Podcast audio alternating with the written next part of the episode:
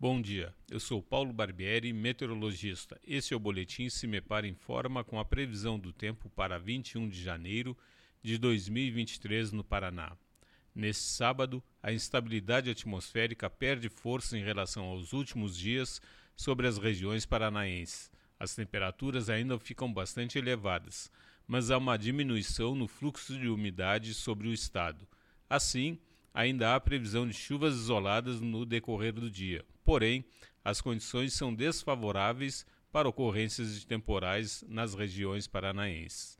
A temperatura mínima está prevista na região sul, 14 graus, e a máxima deve ocorrer na região oeste, 35 graus.